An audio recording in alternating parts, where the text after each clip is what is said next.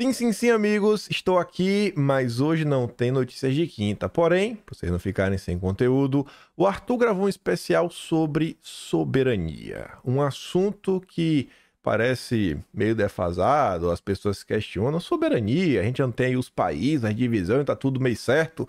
Não é bem assim. Nunca foi tão importante se discutir sobre soberania nacional. Nunca vimos tantos movimentos diferentes numa tentativa de subjugar os estados nacionais para tentar implementar algum tipo de controle externo. Enfim, assistam, garanto que tá daquele jeito e semana que vem já sabe, né? Tamo de volta. Soberania. Essa é uma palavra difícil. Parece que não tem nada a ver com a nossa realidade hoje. Mas é exatamente o contrário, meu caro. Nós temos uma soberania individual e uma soberania que tem a ver com a nossa nação, com o nosso país. Agora, será que a nossa soberania está em risco? Bom, me diga, qual foi a última vez que você tomou uma decisão política? Qual foi a última vez que você tomou uma decisão e ela refletiu de forma real e concreta, não só na sua vida, mas de toda a sociedade? Essa sua decisão realmente mudou alguma coisa? Pense nisso. Pois é, nós temos a impressão de que as coisas que acontecem à nossa volta não estão mais sendo decididas por nós. Parece que nós somos apenas agentes passivos nas coisas que chegam a nós e nós acabamos simplesmente vendo várias coisas acontecerem e que não estão relacionadas com a nossa vontade. Ora, por que será que isso aconteceu? A verdade é que isso se deu pelo divórcio entre a política e o poder entre a capacidade de fazer escolhas sobre a organização da sociedade, a administração pública sobre a forma e o modo de vida. E, por outro lado, a capacidade de fazer com que essas coisas realmente aconteçam na prática. E aí, esse divórcio entre política e poder. Agora, como isso aconteceu? Como começou? O problema é que nós perdemos não somente a soberania nas nossas vidas, nas nossas casas, mas também e esse é o nosso maior risco. Estamos perdendo a soberania no nosso país, incapazes de decidir de forma efetiva as ações da nossa própria vida e os rumos da nação. Por que eu digo decidir os rumos da nação? Você já viu alguém colocar algum governante recentemente ou nos últimos anos para falar a verdade de forma clara, qual é o papel e como o Brasil deveria se posicionar no mundo como nação? Veja, eu não estou falando de como ele deveria tratar certos assuntos como o ambientalismo, o meio ambiente, como algumas políticas que estão sendo discutidas internacionalmente. Eu estou falando de nos posicionar como nação, ter um plano de país, um plano de nação. E é por isso que a gente tem que ter dois conceitos importantes para poder falar de soberania. O primeiro tem a ver com a política. Muitas vezes a gente fica distante ou até criminaliza a política sem entender exatamente o que ela significa. A gente tem que lembrar que a política diz respeito à ação humana, ou seja, diz respeito à nossa capacidade de conseguir tomar decisões relacionadas ao nosso governo, ao governo da sociedade, à organização social e à forma de exercício de poder.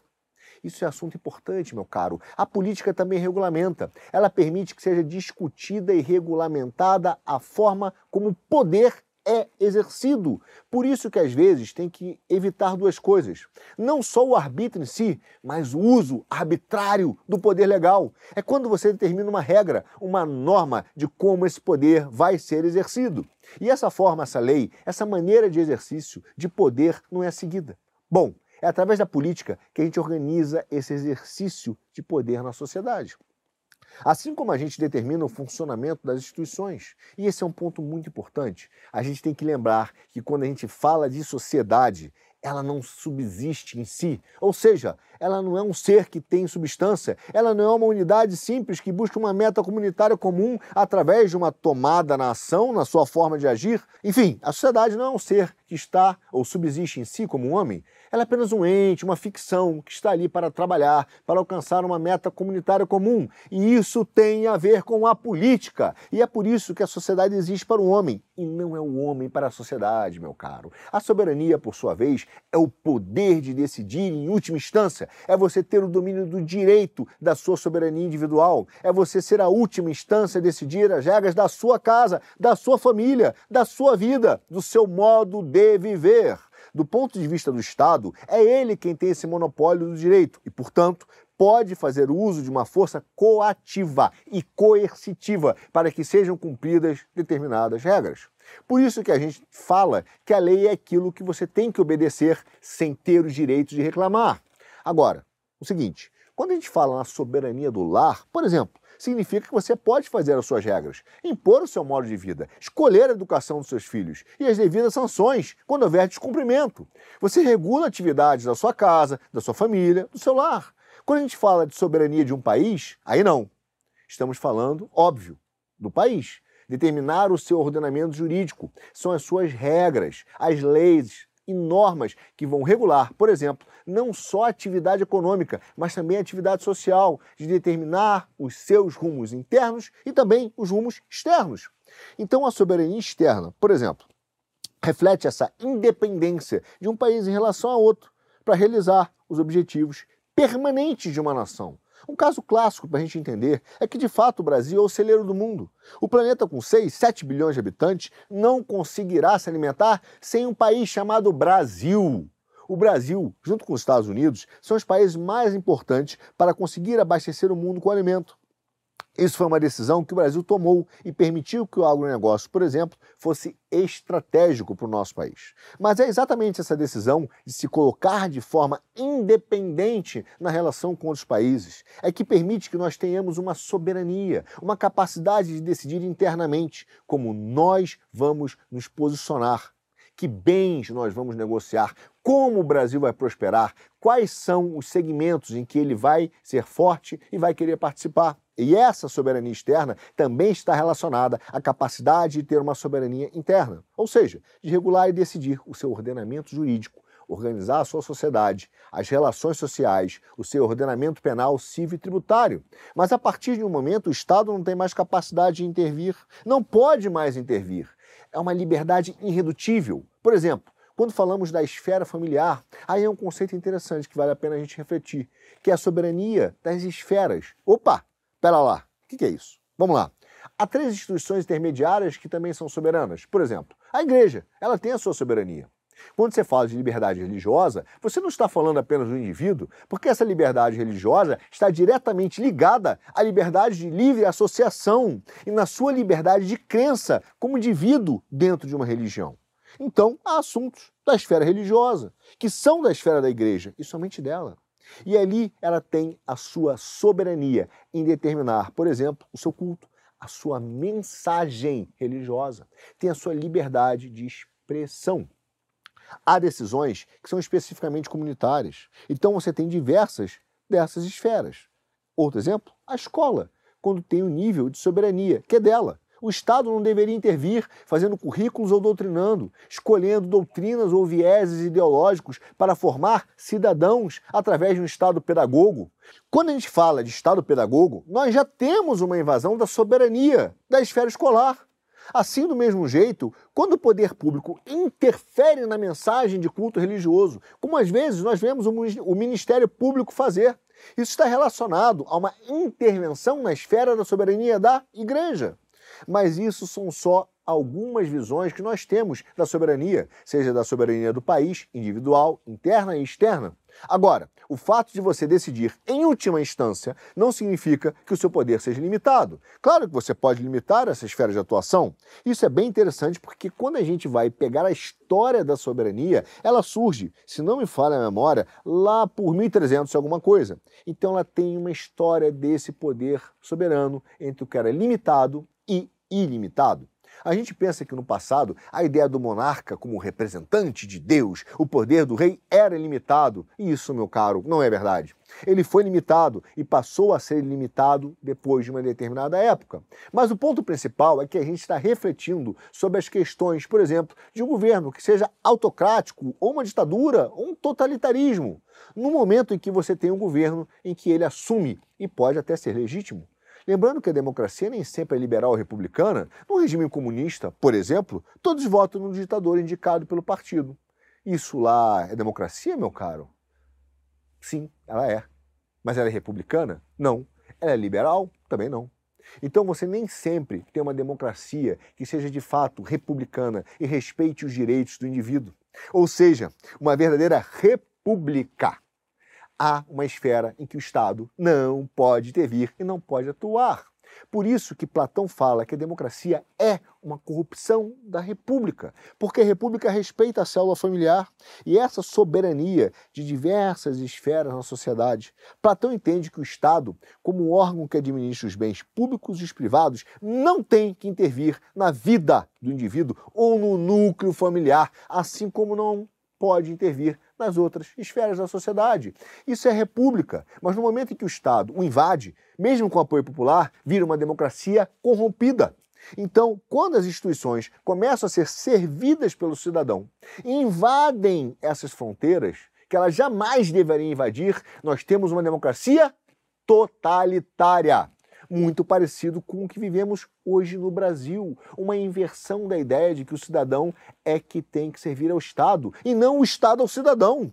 Portanto, um governo totalitário, que pode ser uma democracia sim, pode ser uma ditadura e, de fato, começa a invadir os direitos individuais. Pode ser uma democracia corrompida, pode ser um órgão totalitário. E há uma invasão brutal em diversas esferas das camadas sociais. A instituição começa a invadir os direitos individuais. Nesse caso, a gente vai ter uma tensão entre a soberania e o que chamamos de direitos humanos. Uma cortina de fumaça, meu caro. O correto seria chamar de direitos naturais. O direito humano já é uma ideia corrompida dos direitos naturais. Então você não pode ter um governo tomando posse de bens jurídicos, de bens naturais que estão relacionados ao direito natural como a vida. Mesmo quando o governo estabelece a pena de morte, por exemplo, ele não pode dizer que você não vai usufruir do bem que lhe foi dado, que é a sua vida. Mas a vida continua sendo sua. Entende o que eu estou dizendo? Então, quando a gente fala da pena de morte, é esse o conceito que está relacionado por trás. Mesmo aí, há um respeito ao bem que é a vida. Caso contrário, o Estado poderia dizer: agora sua vida pertence a mim, você é escravo. Então, nesse conceito do direito natural, é exatamente o que forma de fato o limite da invasão do Estado ou da fronteira onde o Estado não pode ultrapassar. É uma liberdade irredutível. E o direito natural está aqui desde os gregos, mas ele ganha corpo quando você fala do homem como imagem e semelhança de Deus. E ele tem, aí sim, um valor intrínseco não por ele ser homem, mas porque foi feito pela divindade, com uma imagem e uma semelhança do divino. E é aí que o homem ganha essa roupagem importante dos direitos naturais. E foram surgindo outros, como formar família. Enfim, há uma série de leis naturais importantes. Só que, como a gente sabe, o bom e velho iluminismo quis tomar o lugar de Deus aos poucos. Essa questão, por exemplo, dos direitos naturais foram sendo substituídas, principalmente pela Declaração dos Direitos do Homem, de 1789. Isso foi evoluindo para a ideia de direitos humanos, e essa ideia que vai ser a porta de entrada para que os órgãos internacionais comecem a regular outras dimensões que são de cunho jurídico e deveriam ser da soberania interna do país. Mas por que isso começou? Porque os direitos naturais viraram direitos humanos e os direitos humanos viraram uma ideia de cláusulas pétreas nas constituições. Ou seja, no sentido que é um direito, é uma garantia individual e que ela não pode ser tocada sob nenhuma hipótese. Eu vou repetir, é uma liberdade irredutível. No Brasil, isso está coberto, por exemplo, no artigo 5 da Constituição, que é bastante amplo e que fala de várias coisas, inclusive do julgamento justo, ampla defesa, direito à personalidade, há um nome. Enfim, você tem uma série de direitos que refletem não só o ordenamento jurídico, penal, mas também civil, que dá a ideia da dignidade da pessoa humana, também prevista na Constituição. Esse conceito não é novo. Cícero já tinha escrito sobre liberalis. O que significa isso? Significa que um homem tem o direito a nascer livre. O que era nascer livre? Como poder garantir que um homem era livre? Muito simples, meu caro. Ele não poderia estar sujeito arbitrariedade de um mestre, tampouco a um domínio de um indivíduo. E como garantir? Só existiriam duas possibilidades. Uma, com o império do direito, e o outro, com uma constituição republicana. Cícero já escrevia isso em Roma. E é por isso que nós devemos respeitar o devido processo legal, o império do direito, porque é a única maneira de garantir que nós realmente seremos livres nessa liberdade irredutível. Então, essa ideia do direito humano que está refletida na Constituição serve para você evitar, por exemplo, que um ditador que assume um país que vai ficar 50, 60 anos no poder resolva destruir fisicamente a sua oposição ou faça cancelamentos online. Imagina se isso vai acontecer. Bom, e passe a torturar, matar e desaparecer com seus oponentes. Isso é uma violação do direito humano. E é por isso que existe essa exceção da soberania interna, um poder soberano, mas não ilimitado. Atenção, galera! Não ilimitado, viu? Sabe o que eu estou falando, né?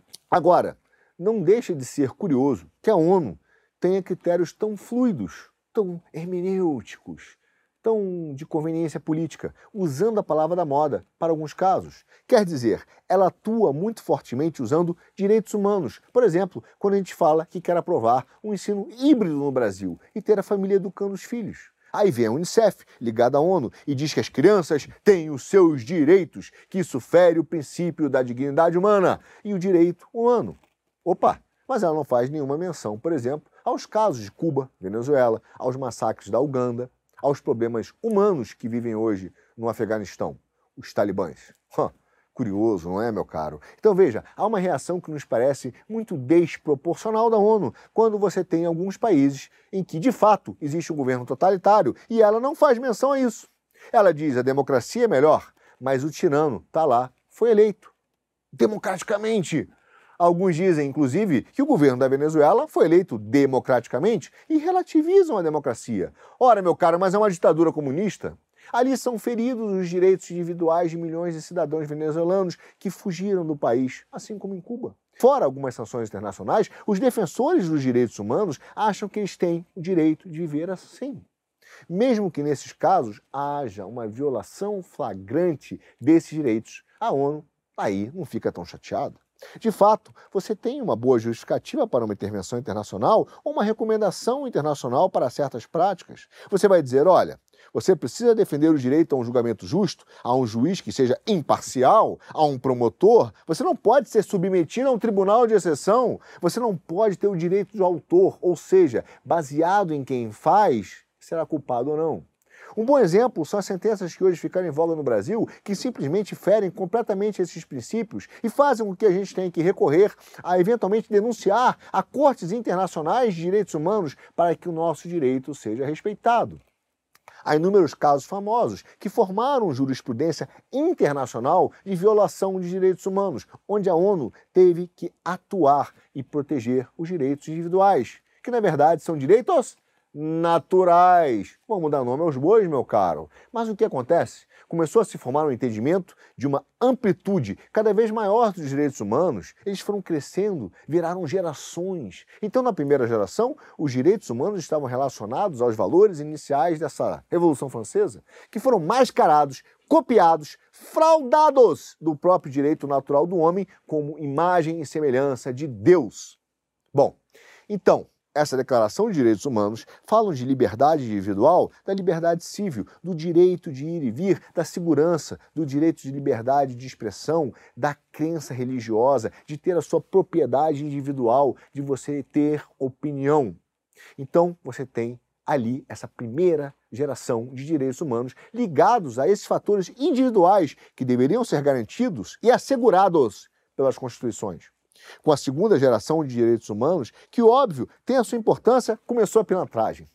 Que está na utilização desses direitos, que começa a tirar a soberania, a capacidade do país decidir por suas próprias regras, será a porta de entrada para interferência internacional. Como se consolida então essa segunda geração? Simples, meu caro ela vai ser a luta dos trabalhadores no século XIX, talvez meados do século XX, ligado aos direitos sociais, ao direito do trabalho, a leis trabalhistas, ampliando isso para educação, saúde, cultura, habitação, segurança e até o lazer. Tudo isso começa a ser um direito seu, o meu direito a ter uma educação, a saúde, a habitação, a tudo, sem uma contrapartida de dever. Esses itens então começam a compor essa segunda geração de direitos humanos. Depois disso, a coisa foi escalando e agora se fala numa terceira onda, uma terceira geração de direitos humanos que passou a ser compreendida, acho que a partir dos anos 60, se não me falha a memória. Não mais como direitos individuais, no sentido do ser humano, não mais na sua dimensão individual, mas na formação coletiva da humanidade. Aí entra o meio ambiente, a paz e a autodeterminação dos povos. Então você começa a ter cada vez mais uma amplitude dessa ideia de geração de direitos humanos. Tem gente que já fala em direitos tecnológicos. Imagina, vai que alguém queira controlar a rede social. Já li doutrinadores jurídicos que gostariam de incluir o direito à tecnologia como um direito humano. Imagina quantos tablets vão ser medidos, hein? Uma criança nasce e já tem um direito humano garantido pela Constituição de receber o seu tablet na maternidade. Veja, então perceba que o que começou como um arranjo muito claro para estabelecer uma ordem social que é, olha, tem uma soberania do indivíduo. A partir daqui, não se pode entrar tem a soberania das entidades coletivas. A partir daqui, não se pode mexer. Tem a soberania do país, que é interna, a sua capacidade de se autorregular, de se administrar, decidir as suas leis. E tem a sua soberania externa, que também é a capacidade do país de determinar o seu posicionamento no mundo, fazer as suas escolhas estratégicas nessa relação com diversos países. Tudo isso limitado, evidentemente, por uma possível intervenção internacional, caso o governo capture capture as instituições infrinja violações aos direitos individuais ou às demais esferas de competência. Nesse caso, você poderia então pedir ajuda a esse coletivo de países, esse sindicato pós-moderno que virou a ONU, para que ele pudesse então intervir e garantir os direitos humanos, lembrando sempre que, na verdade, são direitos naturais. Um belo arranjo, razoavelmente bem montado. Cada país determina a sua regra interna externa, faz suas escolhas, suas decisões, tem direitos individuais, podem se organizar, tem as esferas coletivas que são importantes. A sociedade não é formada apenas pelos Estados, indivíduos. Essa, aliás, é uma visão liberal, que é falsa, uma falsa interpretação da realidade, porque existem as esferas familiar, o seu núcleo familiar e as esferas da igreja, da escola, etc.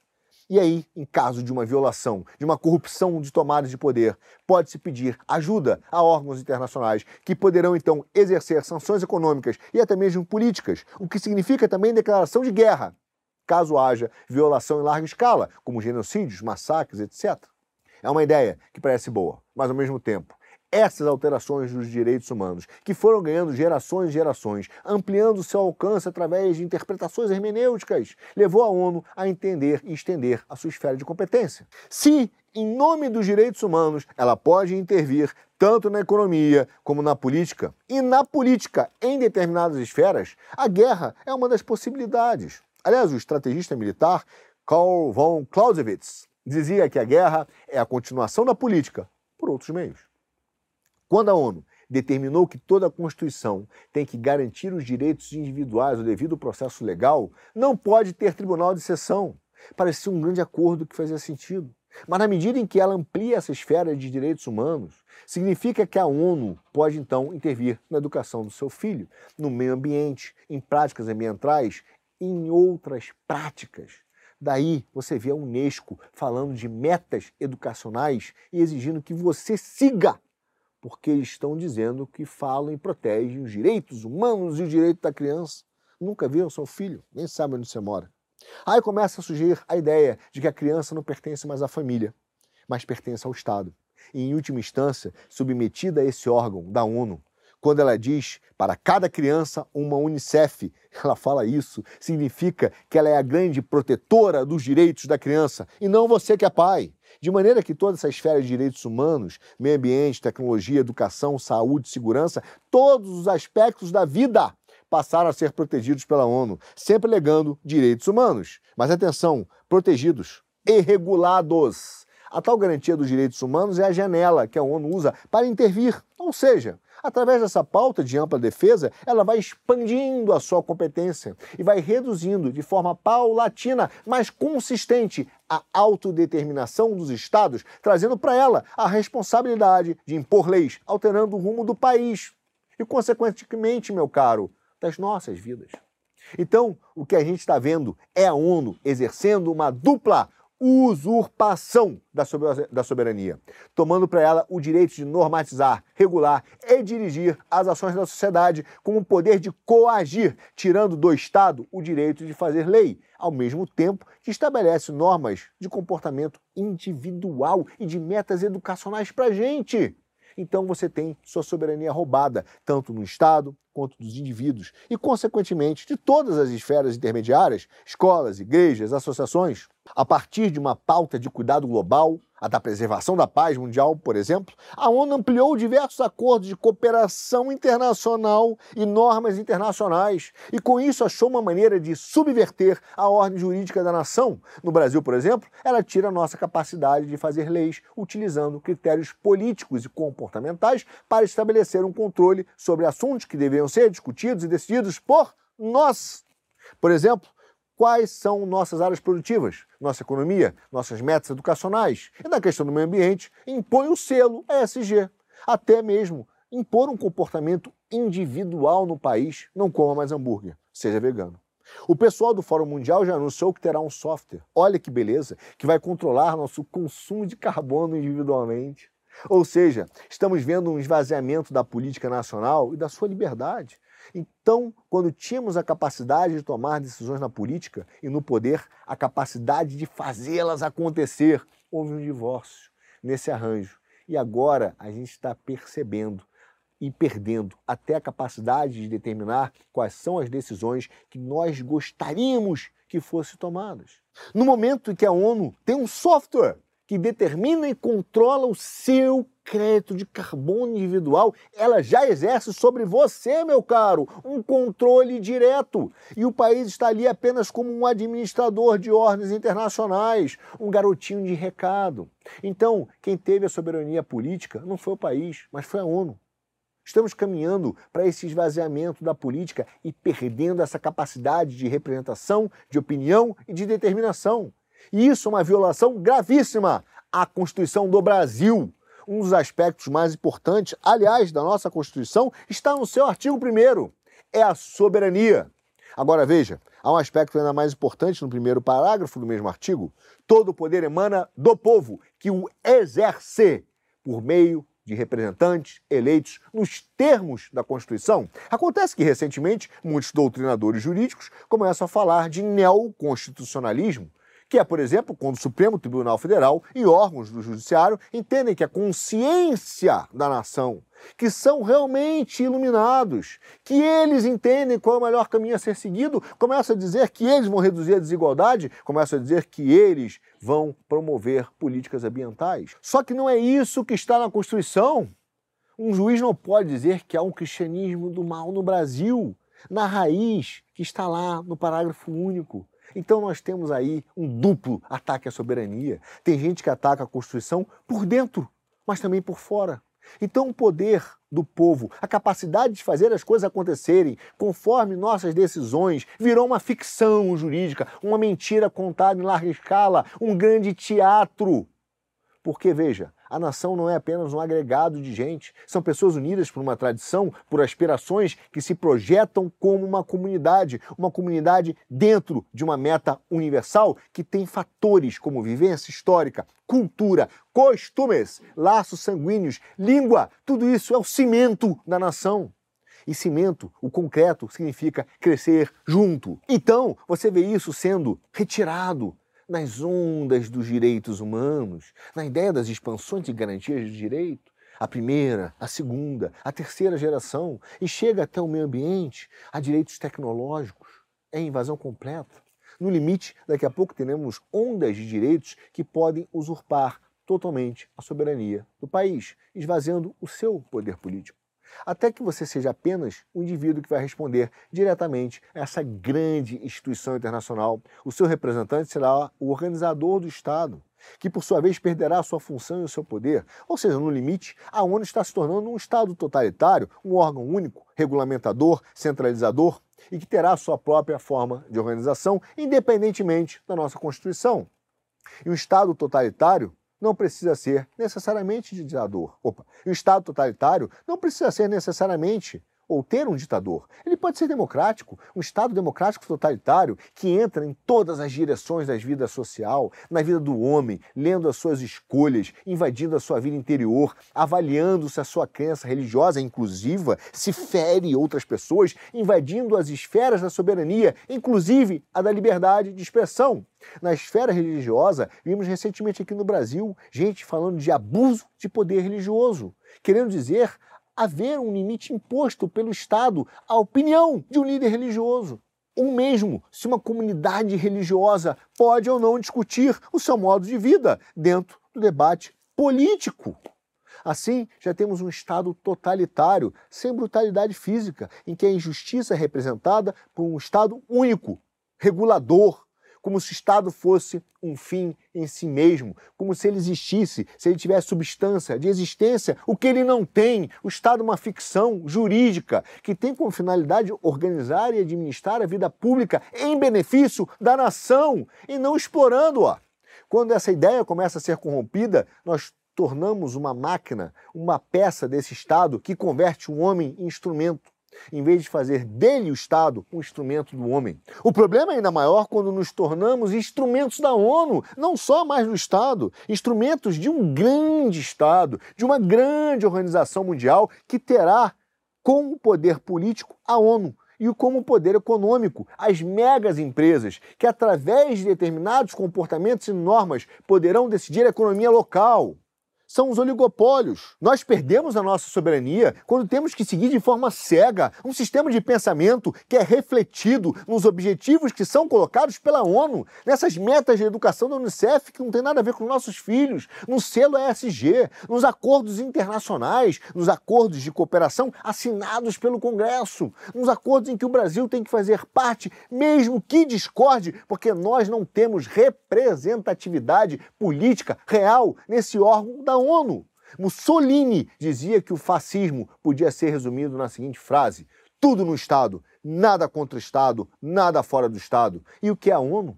Tudo pela ONU, nada contra a ONU, nada fora da ONU. O que vemos no sistema judiciário brasileiro hoje, esse é o grande ataque à nossa soberania, que não esvazia as instituições apenas, mas pretende a reforma do próprio homem e da sociedade por um caminho único, homogêneo, interferindo na linguagem comportamental, nos currículos, na doutrinação. Aí a gente consegue ter uma série de exemplos: as metas educacionais, as metas de alimentação, do controle de comida, as ideias sobre ambientalismo, as metas de carbono, e o Brasil é signatário de tudo isso, mesmo que discorde. E essas ideias vêm crescendo cada vez mais. Por exemplo, quando se fala de um tribunal anticorrupção internacional, muitos brasileiros batem palmas histéricas para isso, mas isso é um absurdo. É um dos maiores crimes que está sendo cometido contra a nossa Constituição e a nossa liberdade individual. Você sabe por quê? Porque está se criando um poder supremo acima da própria Suprema Corte Brasileira, uma espécie de corte de recursos de casos internacionais. Como você acha que vai funcionar tudo isso? Não se iluda. Isso vai ser estendido, alargado, assim como foi no caso dos direitos humanos. A primeira geração, a segunda geração, a terceira geração, isso vai se alargando com o tempo. Será uma corte onde algo que envolva outros países não será mais julgado apenas pelo tribunal é, do Supremo Tribunal, não, mas julgado internacionalmente. Por exemplo, o Brasil, que será um dos líderes do fornecimento de alimentos para o mundo. Pode ser alvo de intervenção, caso algum outro país queira apontar produtores nacionais, em algum caso de corrupção, real ou não, fabricado ou não. Essas empresas serão julgadas lá fora. Esses produtores, grandes ou pequenos, poderão quebrar, seu dono, seus donos podem ser tirados de circulação e alguém lá fora tomará essas empresas a preços baixos. Nós temos hoje um risco de que através de instrumentos jurídicos internacionais se molde um comportamento, um custo econômico, se bote uma taxa em que os médios e pequenos produtores brasileiros tenham que ceder através de políticas de crédito e receita e acabam por vender as suas empresas lá para fora, formando assim um mega capital, os megas grupos internacionais onde você é escravo. E esses grupos internacionais, através do multilateralismo, irão controlar todos os mercados. E nós seremos apenas escravos desse pessoal. Vamos ter que trabalhar para eles. Enfim, nós estamos sendo atacados por práticas e ideias que nos são apresentadas como pautas de desenvolvimento, pautas progressistas de comportamento, mas que atacam a nossa liberdade, atacam o direito de escolher o ordenamento da nossa sociedade. E é exatamente esse que é o risco da nossa soberania política.